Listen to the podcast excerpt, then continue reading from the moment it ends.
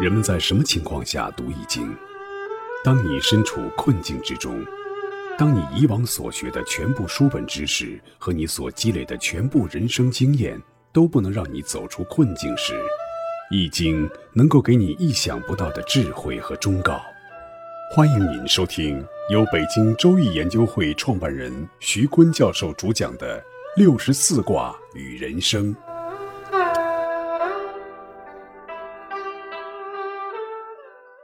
亲爱的听众朋友，大家好，我是北京周易研究会创办人徐坤。今天我带您走进周易殿堂，主讲六十四卦与人生。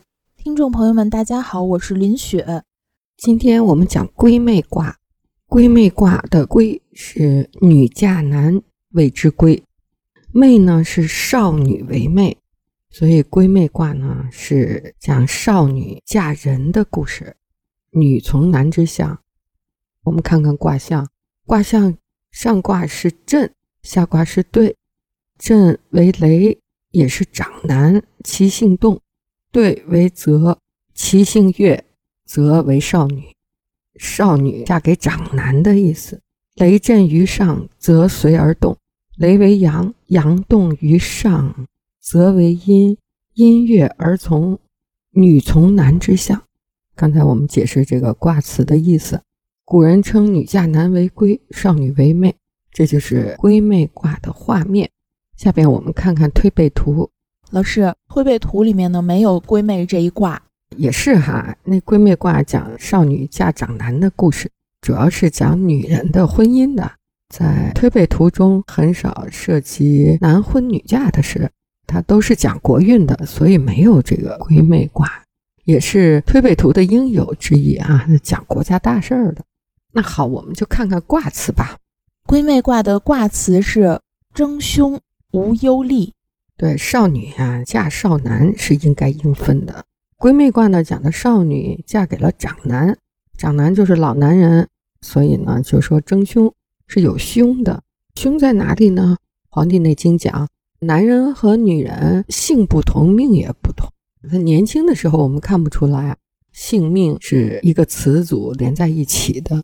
但是随着年龄的增长，女人的性系数是七二七一十四，天癸至就来月经了；七七四十九，天癸绝就绝经了。她的性就是从十四岁到四十九岁。那男人的性系数呢是八二八一十六，那小男孩就成熟了，就开始遗精了。八八六十四，男人进入更年期。女人四十九就早早的更年了，男人到八八六十四才更年，这里边长达十五年的不同性的这种夫妻生活。那看看我们现在中国的老年的家庭啊，都是无性婚姻。那少女嫁长男呢，确实在性上可以一致，但是呢，在命上又不一致了。老年人遇到的问题啊，都是特别的现实又无解的问题。中国人的老年之家，一般的都是女人的性命长，男人的命短。有的老太太比老头能多活十年甚至二十年呢。所以到了老年，性不同步，命也不同步。它不像年轻的时候，性命性命是紧密的连在一起的。到了老年阶段呢，性命是分开的，并且制造了很多人间悲剧。而且呢，这都是我们每个人都必须面对的，每个家庭也必须面对的。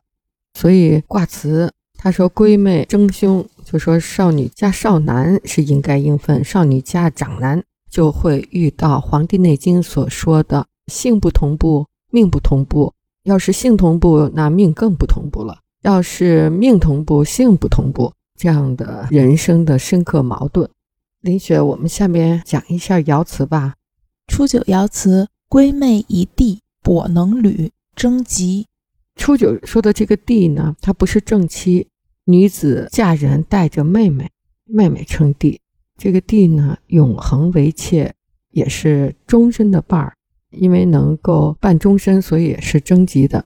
但是呢，婚姻是不完美的，所以呢，这场婚姻是人生像瘸子一样。虽然能走路，但是一拐一拐的，不是正妻的位置，处在半奴隶的状态活一辈子。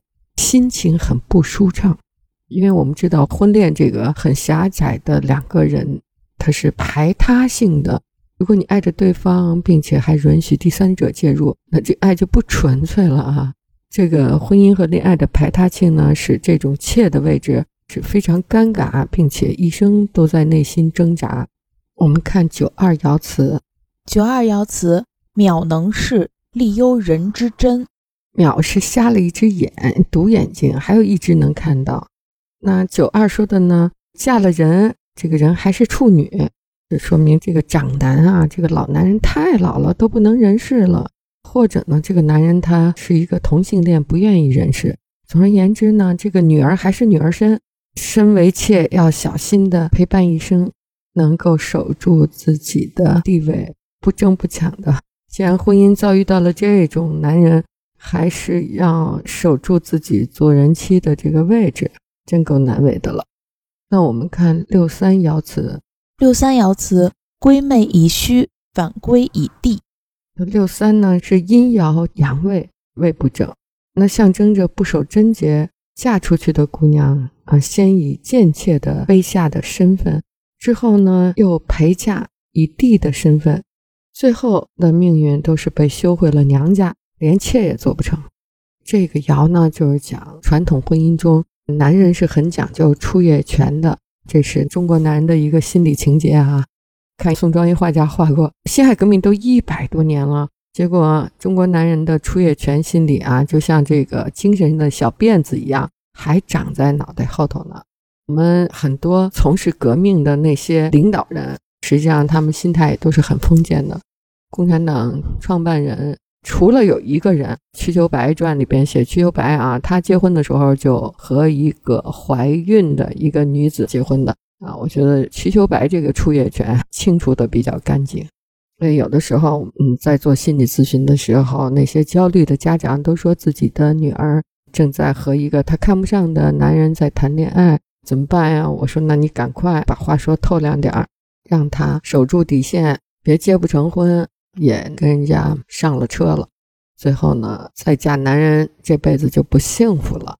就是要把传统的中国男人的心态，在我们课堂上、书本里和我们平时的家教中都难以启齿的那一部分，要清清楚楚地告诉自己青春期恋爱的女儿，别让他一步走错就误了终身。下边我们看九四爻辞，九四爻辞。闺妹迁妻，归迟有时。迁是过失。九四阳爻阴位不正，与初九不应，象征着一个少女出嫁，想找一个人生的归宿，但是拖延了，耽误了。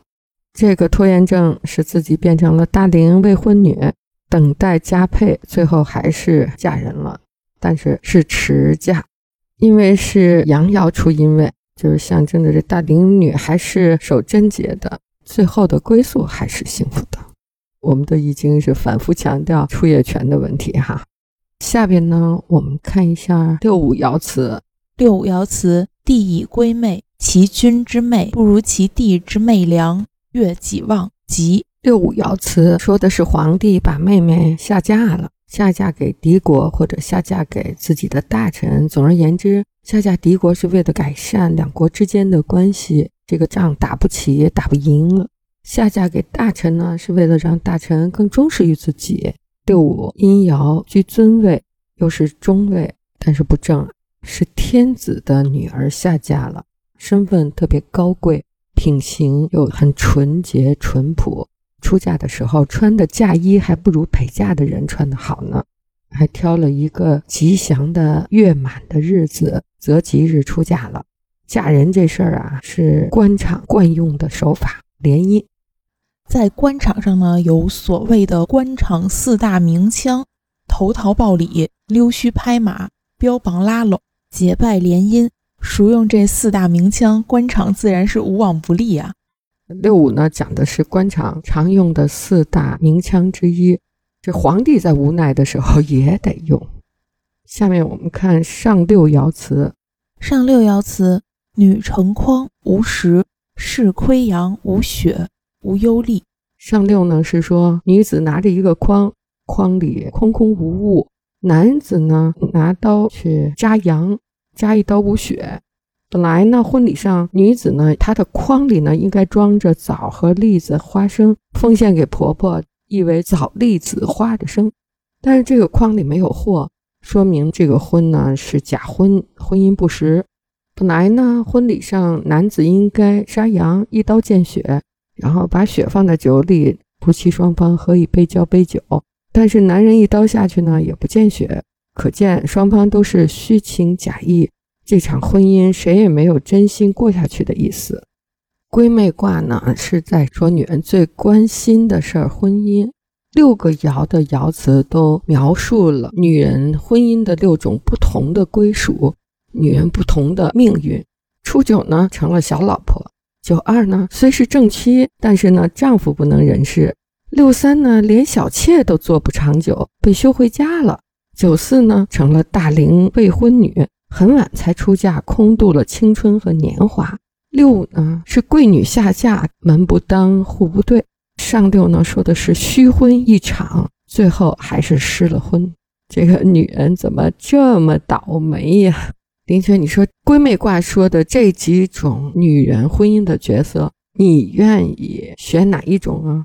啊，必须要选吗？我觉得哪一个都不是很好。你看，不是性命不同步，就是晚婚，要不就是当小妾，这没有一个我想选的呀。感觉与其这样，还不如自己好好的工作，好好学习赚钱，然后一个人生活，感觉也挺有自由味的。是啊，闺蜜卦说的这六个爻，女人的归属都不是一个正归属，她不是正妻，或者是正妻也被耽误青春的正妻。我们按部就班的嫁入婆家，成为一个正妻的时候，人生的归属就找到了。但是这就幸福吗？最近你读过一本书，叫做《八二年生的金智英》，是韩国的女作家写的，被译为亚洲女性必读的书。这本书就描述了一个正妻，她嫁入了婆家之后的感觉。